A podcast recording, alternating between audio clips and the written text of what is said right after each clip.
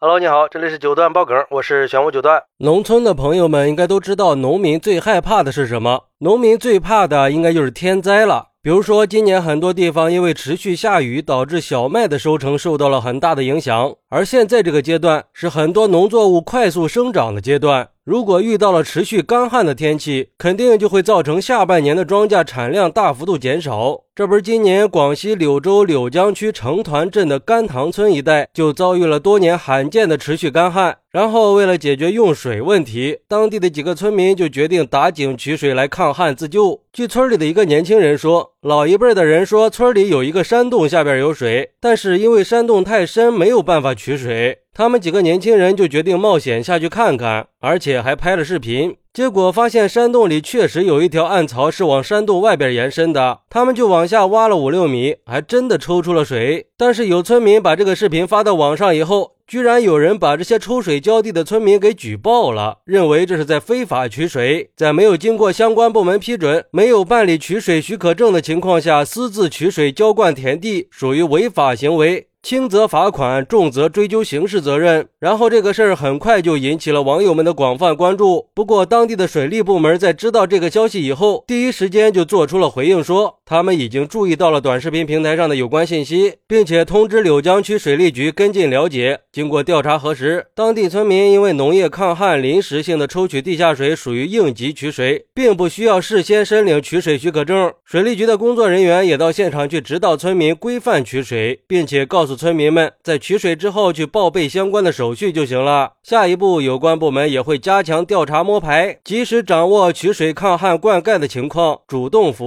务，及时的解决抗旱用水的难题。不得不说，这个回应是真的好啊！啪啪的打了那些举报人的脸呀！真不知道他们是怎么想的。而对于这个事儿，有网友就说了：“就总是有些人看热闹不嫌事儿大呀，随意的发表言论还不用负责任，是非不分的乱带节奏。这个事儿就是个典型呀，真是不种地不知道农民的苦啊！尤其是遇到干旱的时候，浇地那就是最难的事儿了。从井里抽水，从河里抽水，想尽一切办法，目的就是为了保证庄稼可以成活。往小了说，那是养家糊口；往大了说，那是保护国家粮食安全，责任重大呀。”几个年轻人冒着生命危险去寻找水源，好不容易挖出一口水井，还被人指责是非法开采。估计那些指责非法开采的人一定不是农民吧？我觉得农民是说不出这样的话的。真正的农民只会觉得种地难，只会给这些年轻人点赞，因为他们是功臣。要知道，良言一句三冬暖，恶语伤人六月寒。网络它不是法外之地，还是希望我们在发言的时候可以做到谨言慎行。有时候你简简单单的一句话，或许就会给别人带来巨大的麻烦呀。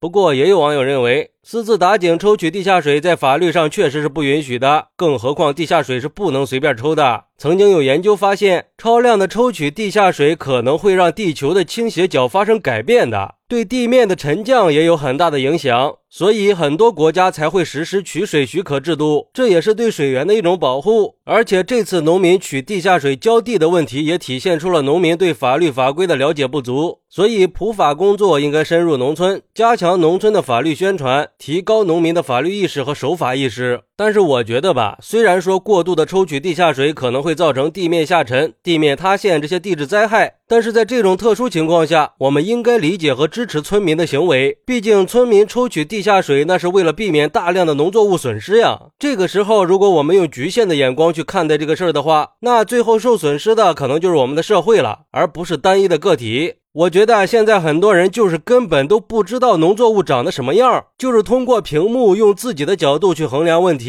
用自己的角度去评判别人的人生。遇到事儿不分青红皂白就开始挑刺儿，很有一种站着说话不腰疼的意味啊，显得你能耐呀。任何事儿它都应该结合实际情况，像这种持续的干旱，抽取一些地下水，那就是相对比较好的选择了。我们是要确保水资源的合理利用，而不是搞一刀切。当然，我们也不能忽视地下水资源具有水资源和矿产资源双重属性的。任何单位和个人在没有特殊情况的时候，如果需要打井取地下水，必须要跟水务部门提出申请登记，并且获得相关的手续。好，那你是怎么看待村民抽地下水抗旱被举报非法取水的呢？快来评论区分享一下吧！我在评论区等你。喜欢我的朋友可以点个订阅、加个关注、送个月票，也欢迎点赞、收藏和评论。我们下期再见，拜拜。